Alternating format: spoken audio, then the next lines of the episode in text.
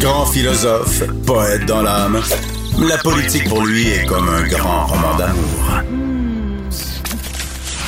Vous écoutez Antoine Robitaille, là-haut sur la colline. Alors, ma prochaine invitée termine aujourd'hui son travail de législatrice. Elle est élue depuis 2008 et elle quitte la politique. Bonjour, Véronique Yvon. Bonjour, Antoine Robitaille. Ça va bien, merci d'être en studio.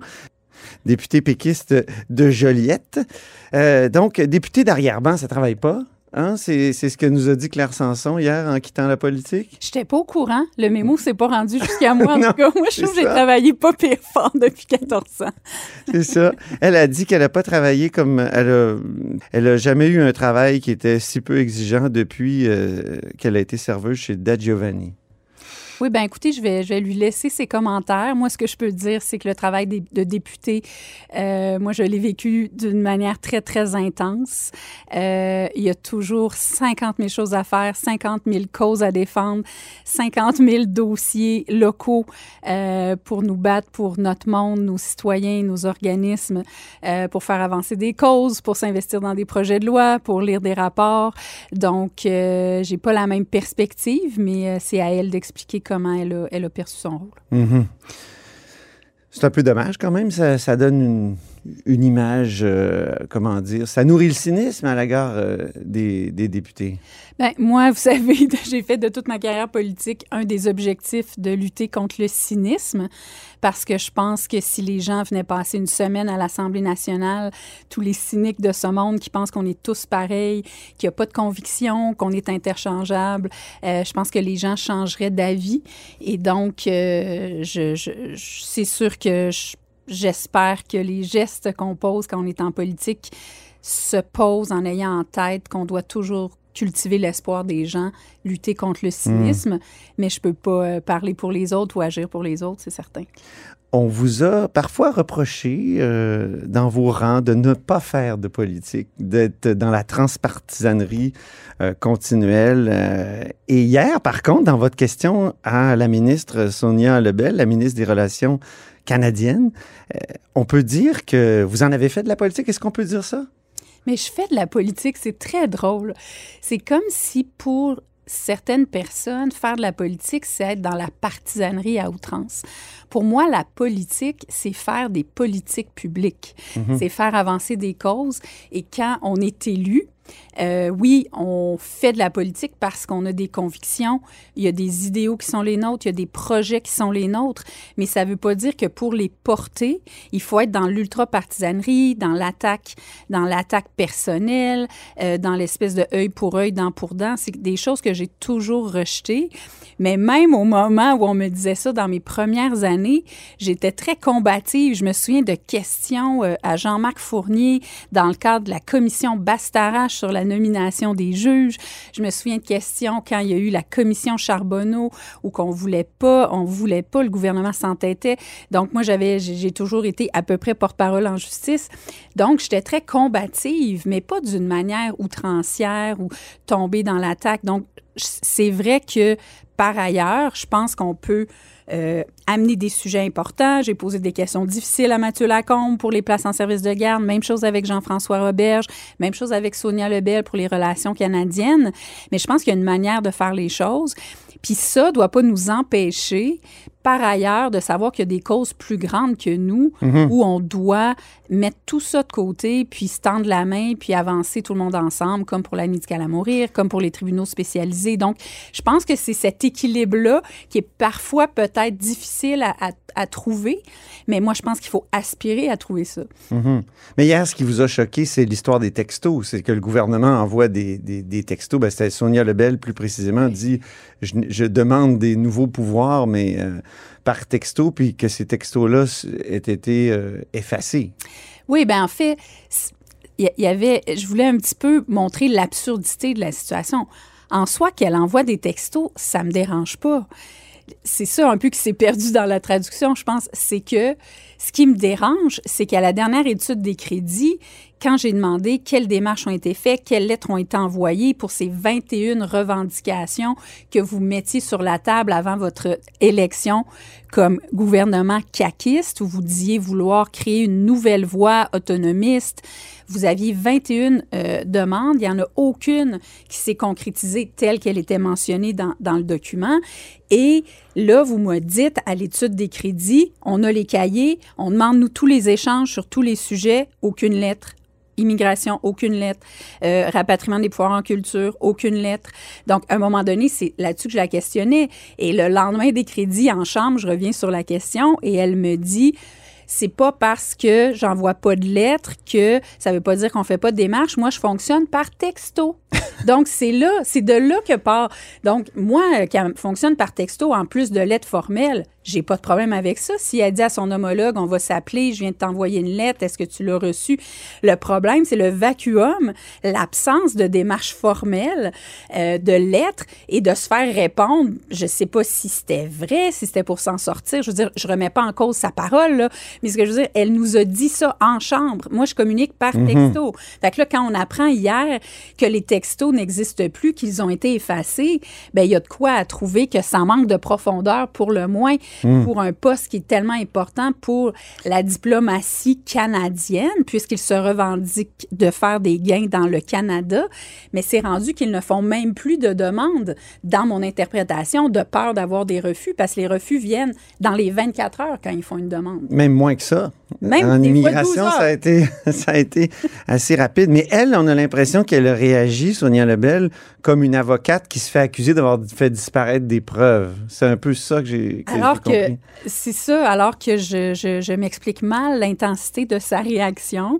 parce que tout ce que je reprenais, c'était factuel, ce qui était écrit dans, dans, dans l'article de Thomas Gerbet. Euh, donc, je reprenais le fait que son cabinet avait dit qu'il ne pouvait pas transmettre. En fait, je pense qu'il y a eu une demande d'information. On n'a pas pu les, les, les, donner. Et ensuite, le cabinet a confirmé que les textos n'existaient plus, qu'ils avaient été effacés. Or, si c'est vous qui envoyez des textos, ben évidemment, c'est vous qui les avez effacés. J'ai pas dit que... J'ai rien dit. J'ai pas dit qu'elle avait voulu cacher des choses. J'ai pas dit ça. J'ai juste dit qu'ils ont été effacés pourquoi ont-ils été effacés? Puis oui, j'ai fait une blague en disant, est-ce que c'est parce que c'était trop gênant? Est-ce que c'est parce que c'était des noms à répétition? Puis, Snapchat serait, euh, plus serait plus pratique en l'occurrence. Oui, bien ça, c'était juste une blague parce que, je veux dire, avec l'équipe, le matin, on se disait, Snapchat, ça, ça évite de devoir les, les, les, les enlever nous-mêmes parce que c'est éphémère, donc ça disparaît après quelques, quand on l'a consommé après quelques heures. Mais on dirait qu'elle prend pas au sérieux, Madame Lebel, cette, euh, comment dire, ce rôle de fédéraliste. Un fédéraliste, ça veut fédéraliser, ça veut rendre euh, le Québec un peu plus fort dans le reste du Canada, mais on dirait que les demandes sont pas là. Comment vous l'expliquez par rapport à Simon Jolin Barrette qui, lui, est allé jouer dans le Google Doc de la, de la, du texte de la Constitution pour aller ajouter nation? Je, me l'explique difficilement, en fait. Je, je, sais que Sonia Lebel est très consciencieuse. Moi, j'ai eu la chance de travailler avec elle sur la question des, euh, des tribunaux spécialisés, du rapport Rebâtir la confiance ensuite ça a changé, c'est devenu Isabelle Charret, mais on a, on a bien collaboré. Puis honnêtement, là, en dépit de, du petit euh, du petit couac d'hier, euh, mm. notre relation, elle est, elle est bonne, euh, elle est faite de, de respect. Mais je, je Peut-être qu'elle en a trop, je ne sais pas. Peut-être mm. que c'est pas c'est pas ça qui l'anime le plus. C'est vraiment Parce qu'elle a été très sérieuse aussi sur le, mode de scrutin. Oui. Hein? La, la, coalition Avenir Québec promettait de transformer le mode de scrutin. C'est elle qui a construit tout ce projet de loi très complexe, parce que c'est complexe, euh, le mode de scrutin. Tout à fait. C'est curieux. Pour les relations canadiennes, on dirait que c'est toujours la légèreté. On a fait des ententes, puis... Euh, oui. En fait, mais moi, je trouve que c'est symptomatique de ce gouvernement-là, qui est un gouvernement qui a fait miroiter des choses incroyables aux Québécois. Vous savez, la troisième voie est encore possible. Vous savez, réformer euh, la Constitution canadienne, le Québec dans le Canada, c'est encore possible. Mais la preuve est là que non, ce n'est pas possible parce qu'ils sont partis de 21 revendications. Ensuite, moi, je dirais qu'ils ont 0.5 à deux endroits. Fait qu'ils ont 0.5 sur, sur les juges. Ah oui. Parce qu'en en fait, ce qu'ils demandaient, c'est de pouvoir dire, faire la proposition au gouvernement fédéral voici le juge, les juges qu'on veut qui représentent le Québec. Il y a trois juges qui doivent provenir euh, du Québec. Ils n'ont pas obtenu ça. Tout ce qu'ils ont obtenu, c'est que le fédéral envoie des noms au Québec, puis là, le Québec fait sa recommandation parmi les noms. Donc, c'est très atténué. C'est, oui, Évidemment, vraiment. ils voulaient la, la reconnaissance de la nation dans la Constitution, mais ils l'ont fait par, je dirais, la, la porte d'en arrière. Pourquoi de- point 5? Là, on pourrait leur donner un point, non? non, parce que c'est la constitution interne. Donc, eux, dans leur document, c'était une reconnaissance avec modification constitutionnelle qui implique le processus habituel, qui implique donc les provinces et le gouvernement. Eux, ils l'ont fait unilatéralement par la constitution interne Ouais. du, euh, du Québec. Mais donc, ouais. euh, dans le fond, est-ce que ça peut avoir pas- un effet quand même sur la jurisprudence? en fait, il y a vraiment... Comme juriste, qu'est-ce que vous répondez Ben, à je ça? donnerai pas un avis juridique, Non, non, non, mais non. je lis les avis juridiques. Il y a vraiment deux courants de pensée là-dessus. Il y en a qui estiment que c'est strict constitution interne, donc effet très limité, euh, pour ne pas dire potentiellement inexistant. Pour d'autres, on pourrait imaginer créativement que ça puisse, mais dans les faits, ça, ça, ça n'implique pas une reconnaissance par l'entité canadienne. C'est Hmm. le Québec qui décide de vouloir, dans sa constitution interne, le faire. Donc, c'est pour ça que, mais honnêtement, il n'y a eu aucun gain. Donc, il n'y a eu aucun gain. Et puis, c'est rendu qu'il y a eu trois. Non seulement il n'y a pas eu de gain, mais de des 21 demandes, il y. Il y en a eu juste trois qui ont été formulées. Donc, les transferts en santé, il y a eu un non. L'immigration, il y a eu deux fois plutôt qu'une, un non et en moins de 24 heures. Puis le rapport et rapport d'impôt. Ouais. unique, il y a eu un non en moins de 24 heures. Fait c'est un peu ça, c'est que vous avez fait miroiter ça aux Québécois. faut être juste, faut être, faut être honnête, faut être transparent, puis faut dire, ben oui, ça n'a pas marché. Plutôt que de nous dire, puis d'essayer d'en fond, de plus en faire de demandes, puis de même pas envoyer de lettres. C'est sûr que si tu demandes plus rien, tu n'auras pas de refus Mhm. parce que tu t'essayes même plus. Puis là, de bomber le torse, puis à quelques mois des élections, de ressortir l'immigration, alors que l'ensemble de toutes les demandes n'ont pas été faites, évidemment encore moins obtenues. Je trouve que c'est pas être transparent avec les Québécois Hmm. sur ce, ce mirage de la troisième voie. Croyez-vous Bernard Drinville quand il dit qu'il croit vraiment maintenant que ce sont de vieux débats euh, dépassés? Ben, c'est à Bernard Drainville de s'expliquer. Ouais. Euh, moi, tout ce que je peux dire, c'est que euh, ce ne sont pas de vieux débats dépassés. Et je pense qu'on en a tellement la preuve depuis quelques semaines. C'est ça qui est incroyable.